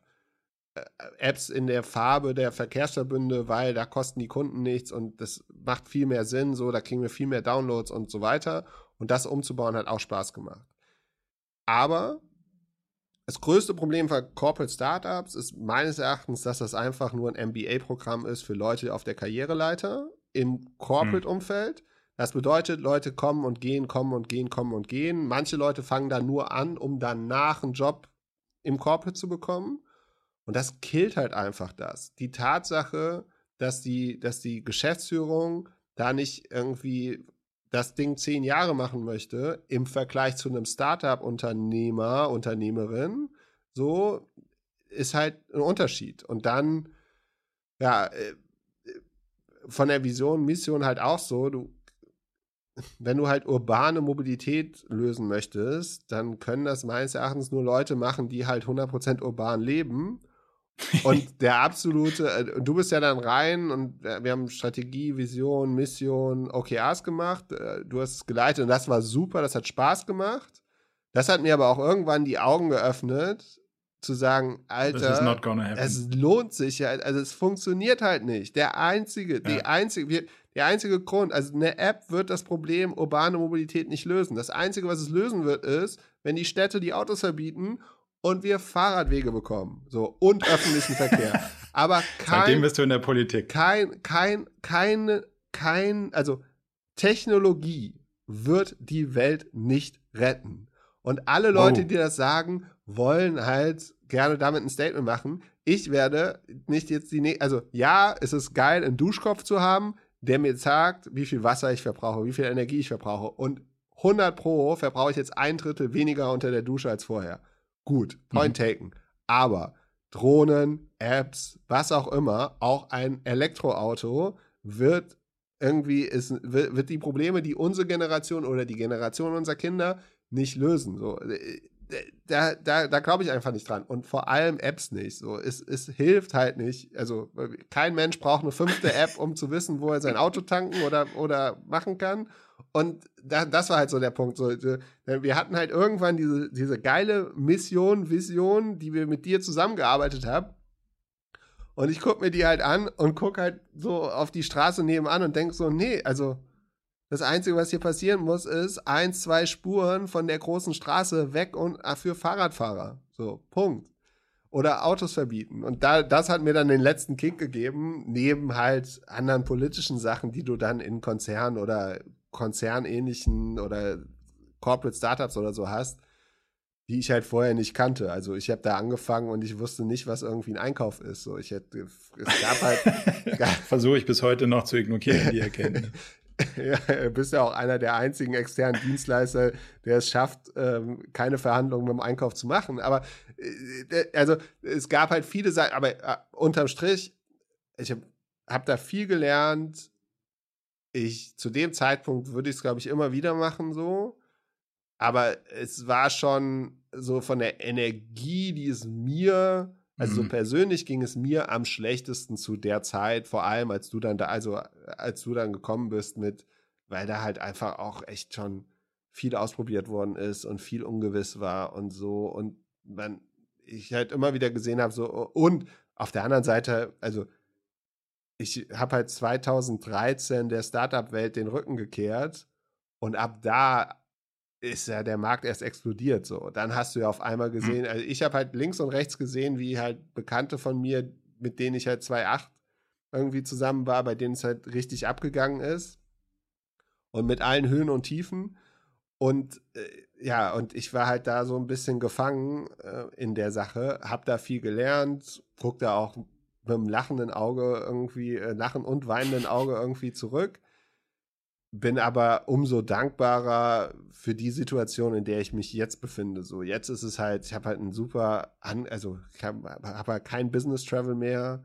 Ich kann alles hier in meinem, in meinem kleinen äh, Wohlfühlkosmos hier machen ich kann meine Zeit komplett selbst äh, aussteuern. Klar, finanziell, äh, das Corporate-Gehalt würde ich gerne wieder haben.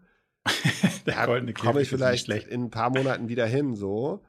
Aber ich habe halt, für mich ist Freiheit halt wichtiger als Geld und für mich ist wichtig, mit den Leuten zu arbeiten und Impact ist halt aktuell so krass, dass es mir eigentlich schon Angst macht. Ne? Also wir, mhm. wir, äh, wir reden über einen Duschkopf, den Pip gekauft hat auf Twitch und dann ist, geht die Seite zu Knie, weil die ganzen Leute den Duschkopf jetzt kaufen wollen. So, wir, weil die nicht auf AWS waren. Ja, weil sie vor allem nicht Cloudflare eingestellt haben.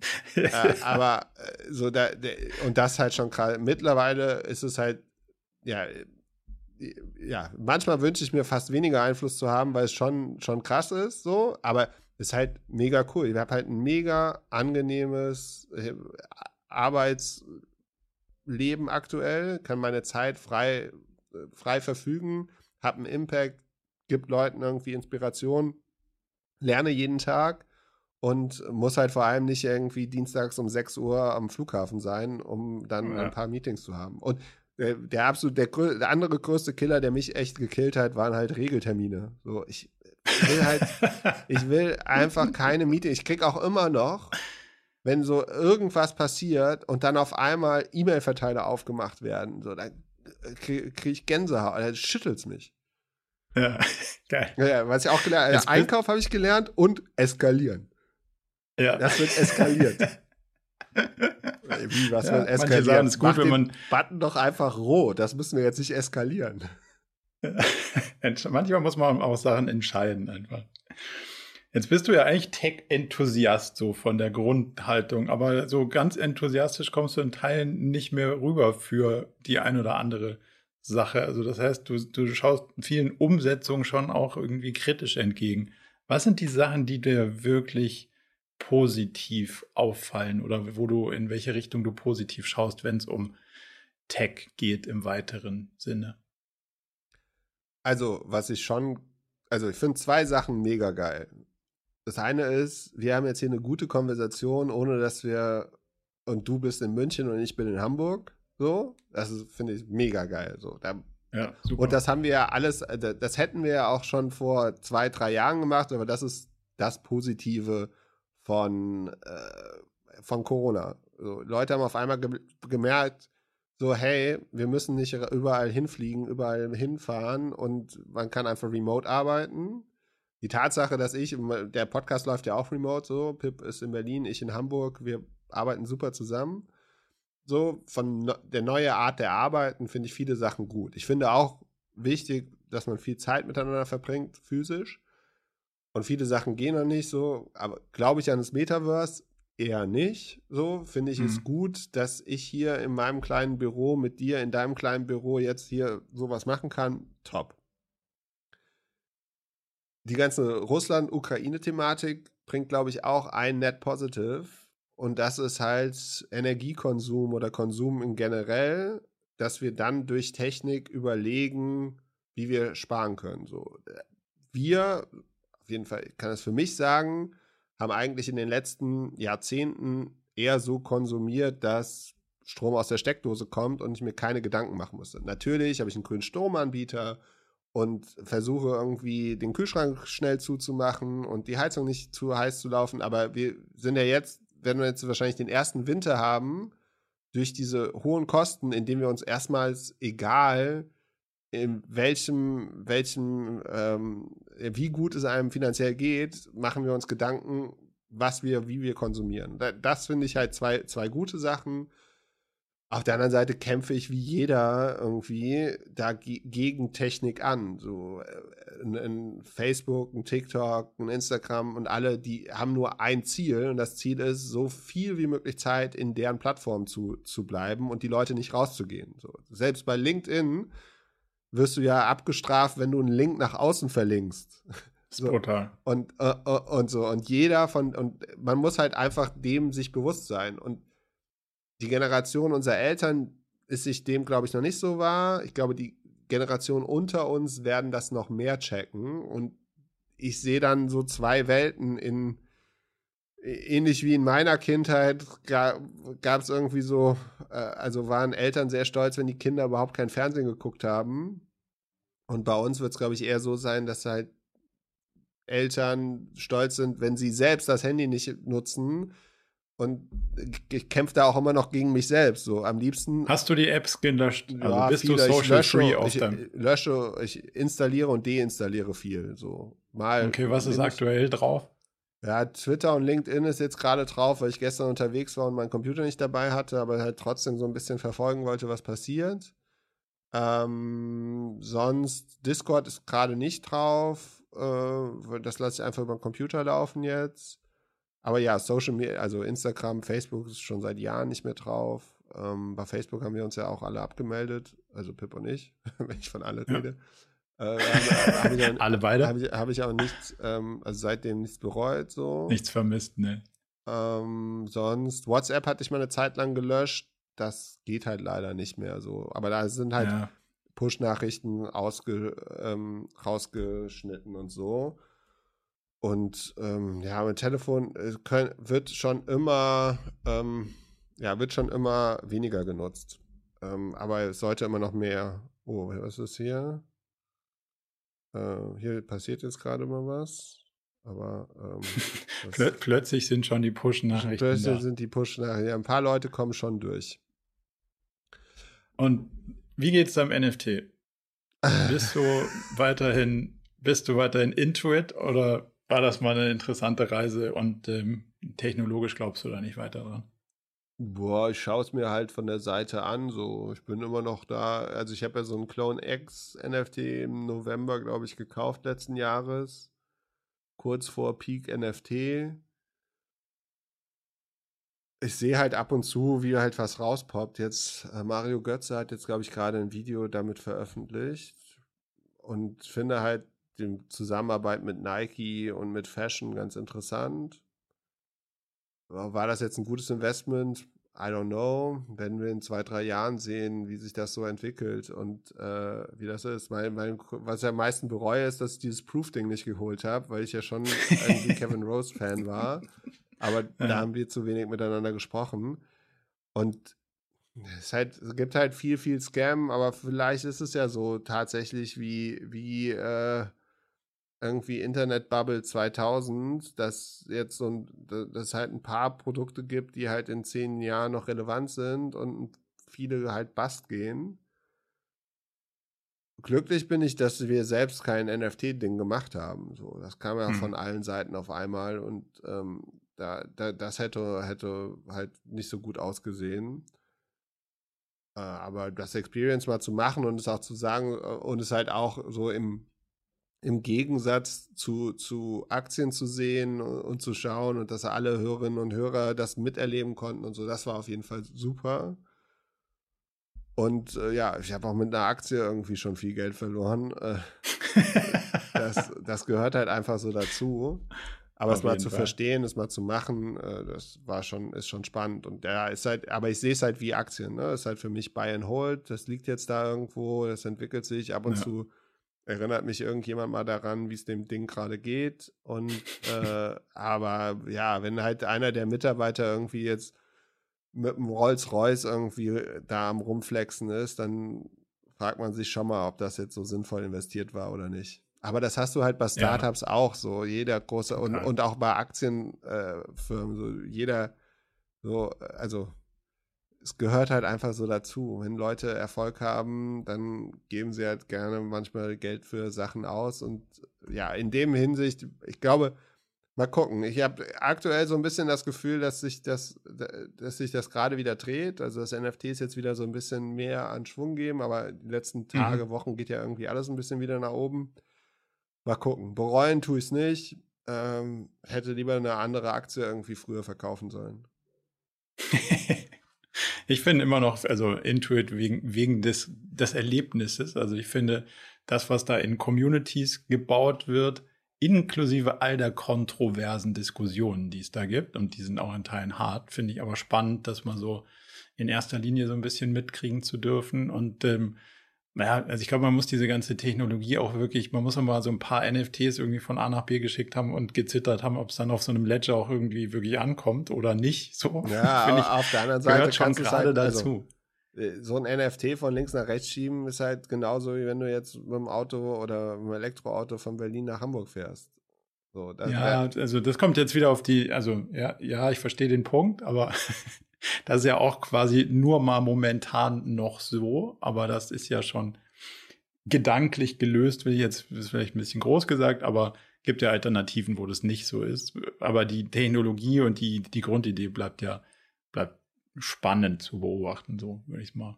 Und also so schaue ich du, das. Du warst ja in New York. Äh, hast du ja. jetzt ein Private uh, Candlelight Dinner mit Kevin Rose machen dürfen? Oder wie weit nicht geht diese mal Community? gesehen das, also mir, persönlich viel zu groß, also viel zu groß, weil natürlich jetzt auch über Moonbirds und Co. 10.000 Leute, gut, da waren jetzt in New York vielleicht so 3.000, 4.000 Moonbird-Leute und äh, allein 350 Proof-Member, das heißt, jeder mit noch einem, äh, mit einer Begleitperson. Das heißt, allein da waren schon auf dieser Proof Collective-Geschichte 700 Leute, also viel zu groß, als dass du in einen Diskurs eintauchen kannst. Und das realisieren sie auch gerade hoffentlich so ein Stück weit, dass es auch kleinere Satellite-Dinger mal wieder gibt, um, um dann vielleicht auch wirklich das Community-Gefühl zu haben, weil sonst ist es halt einfach ein saugroßer Discord-Server. So. Ähm, und da finde ich, für mich ist dann der Nutzen davon nicht mehr so krass groß. Ähm, aber die bauen auch sau viele Sachen gleichzeitig. Ob das alles so irgendwie sein muss oder nicht, Jetzt kommt Grails 2, also man wird sehen, was da jetzt für Artists dabei sind. Das ist zum Beispiel auch ein, ein sau spannendes Projekt, weil es ja wieder, da geht es wieder wirklich einen Ticken um Kunst und nicht um PFP, Utility, whatever, sondern halt wirklich um, also den Künstler und das kannst du dann mögen oder nicht oder die Künstlerin. Ähm, und wenn du es nicht magst, kannst du es verkaufen und wenn du es magst, kannst du es behalten und that's it. Und da ist auch dann nichts dahinter und nichts davor und das finde ich eigentlich irgendwie, das mag ich ganz gerne. Also ich freue mich, da dabei zu sein muss man jetzt, also davon, dass man, bin ich so viele Jahre nicht geflogen und schon gar nicht Intercon, jetzt habe ich meinen Intercon-Flug für die NFT-Konferenz in New York eingelöst. Also wenn ich nicht mit Freddy unterwegs gewesen wäre und wenn es nicht New York gewesen wäre, wäre ich ein bisschen traurig. Aber so war es eine total gute Woche und eine gute Zeit. Ähm, dafür war es es wert. Aber man muss da nicht hin. So war meine, war meine äh, Conclusio an dem, na, nach der Erfahrung.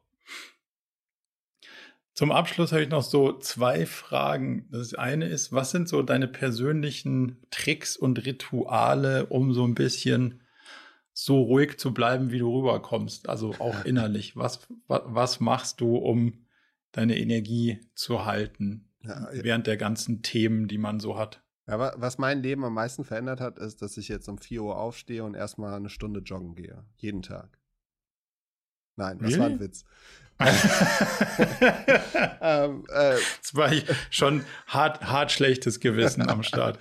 ähm, äh, also, für mich ist am wichtigsten, dass ich meinen Tag selbst planen kann. So. Und mein größter Hack ist eigentlich, dass ich jetzt einen Rhythmus habe, der eigentlich sehr langweilig ist. Aber ich lege mir, also über was wir noch gar nicht gesprochen haben, ist Lollipod, mein Marktplatz für Podcast-Werbung, wo ich Mitgründer bin. Und äh, da mache ich halt sehr viele Calls.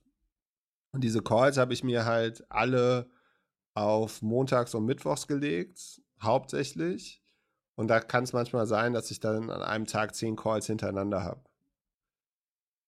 Dafür ist halt Dienstag und Donnerstag relativ frei und Dienstags, Nachmittags, Abends und Freitags, Mittags, Nachmittags ist halt Doppelgängerzeit so mit mhm. Vorbereitung, Aufnahme und allem, was dazugehört.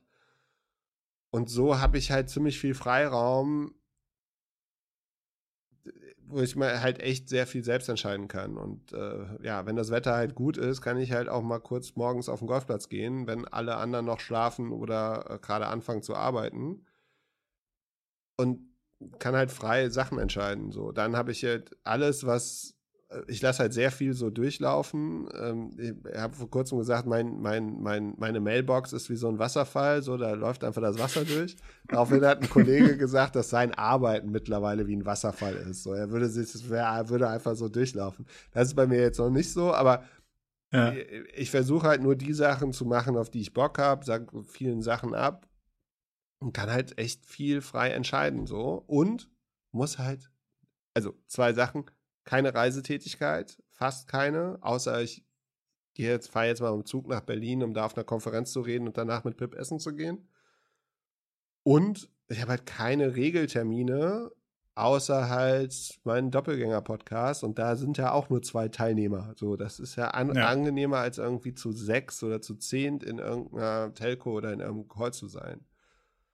Und sonst bin ich halt happy. Ich wache halt jeden Morgen auf und denke denk mir so, ist das äh, aktuell ganz geil, so ähm, einfach weitermachen. Äh, und das ist so der, der, der Hauptpunkt. Und durch den Podcast ergeben sich halt dann irgendwie viele Sachen, die halt dann glückliche Zufälle sind, äh, die man dann irgendwie ausnutzen oder ausnutzen ist das falsche Wort, aber wo man dann schauen kann, okay, entwickelt sich daraus irgendwas, äh, man lernt irgendwie Leute kennen und für mich ist das so gerade im habe eigentlich so mein perfektes äh, Setup gerade gefunden und das macht halt macht halt Spaß und das kommt wahrscheinlich dann auch so rüber, so ähm, dass ja. es halt alles ist. Aber es ist auf jeden Fall nicht einfach äh, ist, und was halt auch dazu gehört, ist halt so, äh, dass keiner checkt halt, also sowohl bei Pip als auch bei, bei mir ist es halt so, wir machen das halt nicht seit gestern und wir haben halt auch echt beide schon richtig schlechte Zeiten miterlebt, so. Das, das mhm. darf man halt auch nicht vergessen, so. Das ist halt jetzt, kommt, kommt es halt so langsam so, okay, ja, jetzt kommen halt so ein paar Punkte zusammen, die halt sich dann gemeinsam auszahlen, aber selbst auszahlen finanziell ist halt das auch nicht bei weitem noch nicht so krass, wie das manchmal aussehen könnte.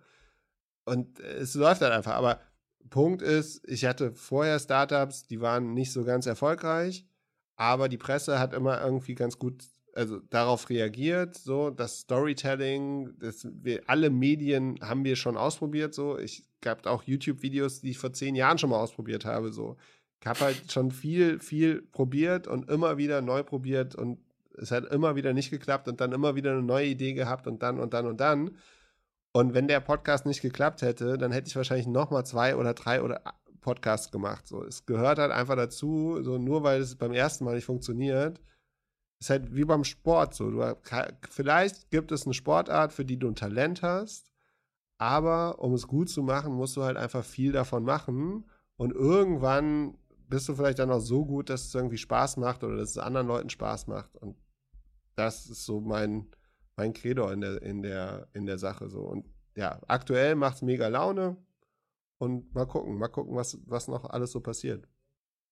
Also ich mag die Einteilung der Tage, dass man sagt, das sind so Tage, wo man callt, das sind so Tage, wo man eher äh, strukturiert Sachen macht. So mache ich das auch. Das natürlich, sobald man dann anfängt, mit einem Team zu arbeiten, was ein bisschen größer wird oder mit Kunden, dann wird's, also da, da drängt schon dann immer viel rein. Und jetzt hast du ja gerade von, von Lollipop berichtet, wo ihr ja Podcast-Vermarktung macht, was man ja durchaus auch so ein bisschen als ähm, er ist ja so eine, so eine, Art Agenturbeziehung mit Kundinnen und Kunden, die dann ihre Podcasts ähm, durch dich vermarkten lassen. Wie glaubst du, verändert das deine, oder wie groß willst du das machen, dass es, dass es noch das ist, was dir das Leben ermöglicht mit der Struktur, wie du sie haben willst?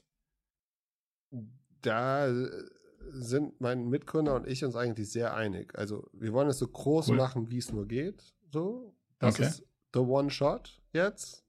Da sind wir ja. uns sicher. Wir haben einen großen Vorteil in der aktuellen Zeit so. Das Ad-Spending geht runter. Das bedeutet aber, dass wir in Ruhe Produkt bauen können und dass vor allem alle anderen Probleme bekommen, weil die fully hired sind, so. Mhm. Und das Produkt wird halt, und die Company wird von Anfang an so aufgebaut, dass sie so personalsparend wie möglich ist. Also, und das ist das Ziel. Das Ziel ist eine geile Company mit überschaubarem Personal und immer noch die Möglichkeit zu haben, eine gewisse Freiheit zu haben. Natürlich bedeutet das, dass man viel arbeitet aktuell, dass man viel auf dem Thema ist, so, und dass es halt vielleicht nicht ganz so angenehm ist wie vor einem halben Jahr. äh, aber wir glauben mega an das Thema. Es macht jeden Tag mehr Spaß, an der, an der Sache zu arbeiten. Äh, und auch mit externen funktioniert es recht gut so, aber halt äh, bei mir halt so aufgeteilt mit irgendwie zwei, drei Tage diese Calls dann.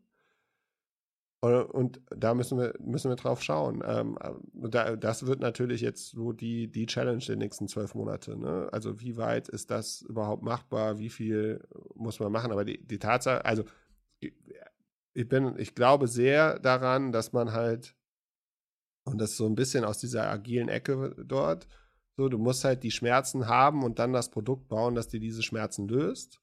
Und was halt mhm. halt Corporate wäre, halt dann irgendwie drei, vier Leute da drauf zu setzen. Das gilt es halt zu vermeiden, sondern halt lieber eine Person darauf setzen und halt die Tools bauen oder also selbst machen, die Tools bauen, dass es nicht mehr so viel Arbeit ist und dann eine Person darauf setzen, die das vernünftig macht. Und dann hat man, ist man vielleicht irgendwann irgendwie bei zweistelligem Headcount, äh, was aber immer noch angenehmer ist, als irgendwie dreistellig zu sein. Ja, absolut. Wann muss jemand jetzt unbedingt dich anrufen, wenn, wenn Gar man nicht. Podcast Ruf mich nicht da an. ist? Okay, ich auch nicht. Okay. Ähm, na, äh, also, was. Wann, man, wann darf man dir in deinen Wasserfall was reinschreiben? Also wann ist, wann, wann ist es ein Match auf der, auf der Podcaster-Innenseite und auf der, auf der werbetreibenden Seite? Wann, wann seid ihr eine gute Anlaufstelle? Äh, eigentlich immer. Also, äh, also nochmal Joke aside, man kann mich immer anschreiben, man findet meine Kontaktdaten sehr einfach und auch meine Twitter-DMs sind offen. Also immer anschreiben, nicht böse sein, wenn ich nicht antworte. Meistens antworte ich.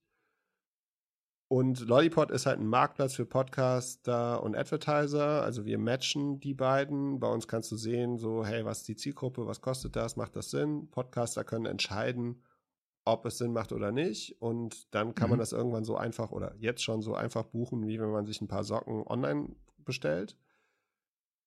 Und ja, wenn man Podcast-Werbung hört und die von einem Podcaster, einer Podcasterin nativ eingesprochen worden ist, dann ist es möglich, dass die jetzt über uns gebucht worden ist. So, wir haben große und kleine Kunden, wir haben große und kleine Podcasts, so von 5000 bis 60, 70.000 Hörerinnen pro Folge.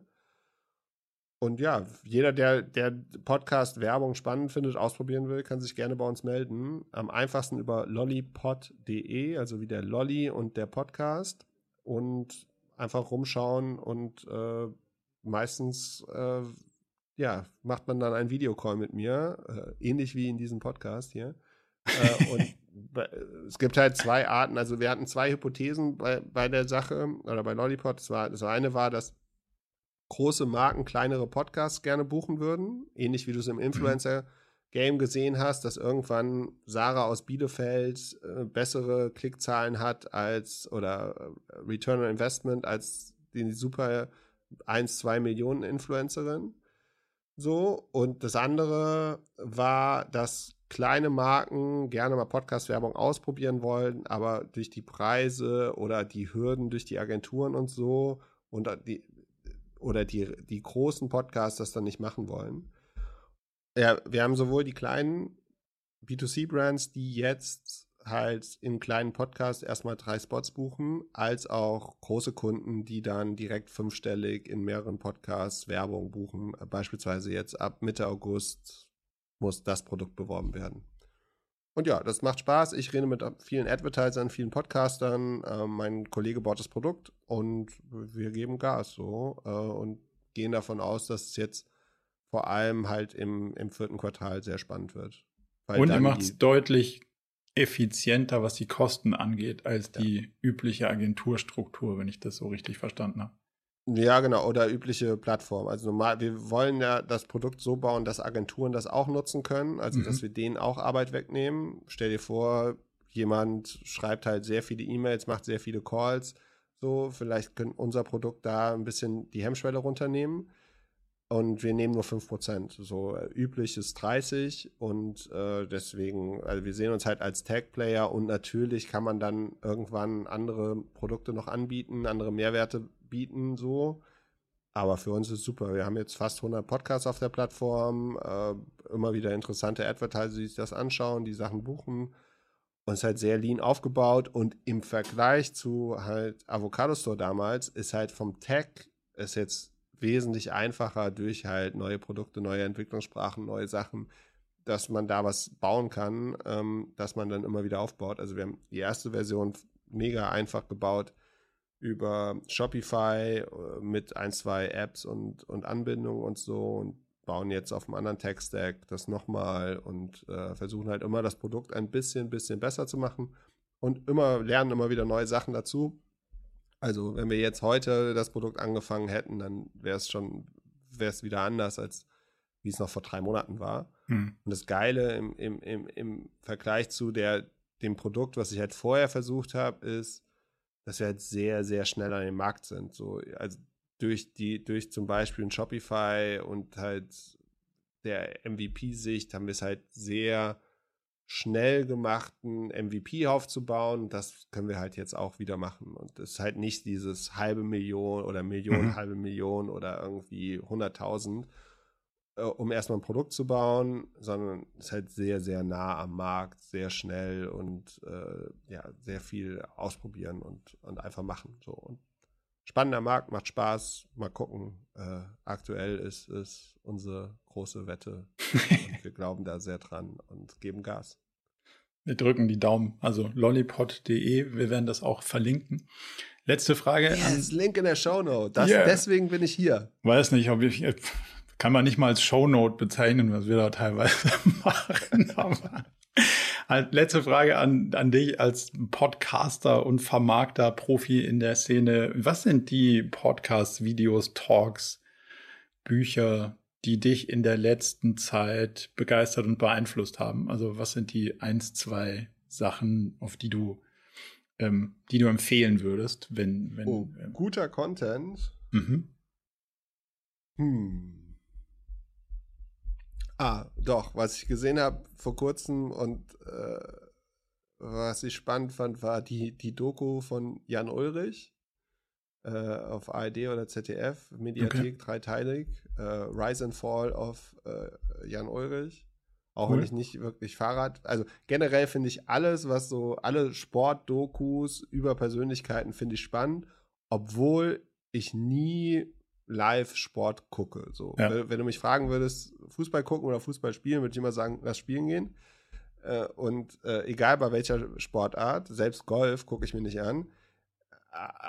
Und aber so die Dokus und die Geschichten dahinter ist mega spannend. Es gibt einen Podcast zu, äh, ein amerikanischer Podcast, die ganze Geschichte von Tiger Woods, was ja auch so Rise and Fall ist mhm. und dann wieder so ein bisschen Rise. Das von Jan Ulrich fand ich mega spannend und, äh, und ja, was halt äh, anfangs, es gibt jetzt auch, gab so einen kurzen Podcast über Boris Becker, äh, so diese, also dieses Talent und die harte Arbeit und dann alles, was dazu gehört von irgendwie schlechten Geschäftspartnern und so weiter. So, das finde ich immer mega spannend. Äh, auch Buch, äh, habe ich ja gehört, ich weiß nicht, ob der Podcast vor oder nach diesem Podcast geht, aber Du hast den Gründer von Bionade ähm, kennengelernt und ich habe dir das Buch, glaube ich, geschenkt. Ja. Ich meine sogar mit einer Unterschrift drin. Yes. Ähm, und äh, das war, fand ich damals ein gutes Buch. Das hat mir geholfen, meinen Eltern zu erklären, was ich überhaupt mache mit Avocado Store damals. okay, cool. Ähm, und was fand ich noch gut? Äh, hier Shoe Dog, die Nike, das Nike-Buch fand ich ganz gut. Agassi-Buch fand ich ganz gut. Das war super, das hast du mir auch geschenkt. Ähm, und was noch? Sonst bei Podcasts, ja, gibt es tausend Sachen, die, die irgendwie spannend sind, egal auf welcher Sprache so. Mm, da muss, muss jeder für sich selbst sein. Ist halt schon, wir sehen ja jetzt sehr viel so Zahlen und so, ist schon krass, wie unterschiedlich, also wie zum Beispiel diese True Crime, wie Business und True mhm. Crime halt so komplett auseinandergeht von äh, Männlein, Weiblein, was so gehört wird. Ich finde mittlerweile so die best, also so äh, ja, besser produziertes größeren Formate ganz cool. Zum Beispiel Business Wars oder so, wo du dann zwei Marken, also Adidas gegen Nike gegen, ja. oder so, äh, hast. Ähm, so da, da höre ich also eher so Evergreens und bei Laber-Podcasts muss, muss jeder, muss man so ein bisschen, das ist halt so wie Freundschaften. Entweder magst ja. du die Stimme, magst du die Person oder halt ja. nicht. Und da muss jeder so ein bisschen selbst finden, was es ist. Aber es ist schon von beim Podcast halt einfach diese Regelmäßigkeit so. Die Leute, und es gibt halt Leute, die, also es gibt Leute, die warten, bis unser Podcast live ist, so manchmal zwei Uhr nachts, so, und hören das zum Einschlafen oder was auch immer. Und halt andere, die das halt morgens äh, dann beim Sport oder beim Gassi gehen oder beim Commute oder so hören.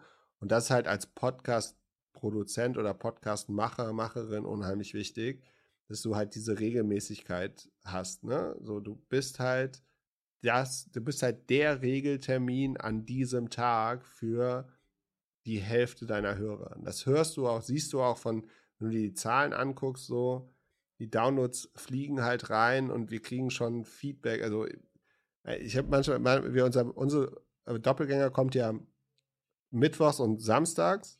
Und ich habe manchmal am Samstag um 6.30 Uhr morgens schon Nachrichten über Sachen, die in der ersten halben Stunde im Podcast besprochen wow. werden. Das ist halt verrückt. So, das ist halt echt, echt verrückt. Und deswegen, wenn du, wenn jemand einen Podcast machen will, machen, auf jeden Fall machen. Aber jede Woche abliefern. Konsistent. Und, Marco, für dich Cover. gutes Cover. Okay. Das ist das Schlusswort. Kriegst du. Und ihr auch. Also hoffentlich. Philipp, vielen, vielen, vielen Dank. Vielen Dank für, die, für den Besuch und die ganzen Einblicke in deine ganz persönliche Geschichte und auch deine aktuelle, ähm, deine aktuellen Projekte. Ich würde mich freuen, wenn wir das zur gewissen Zeit wieder machen. In diesem Sinne, viele Grüße nach Hamburg. Bis bald. Bis bald. Peace. Das macht man doch so als YouTuber, ne? Als Freddy macht man das so, ja. ciao, ciao.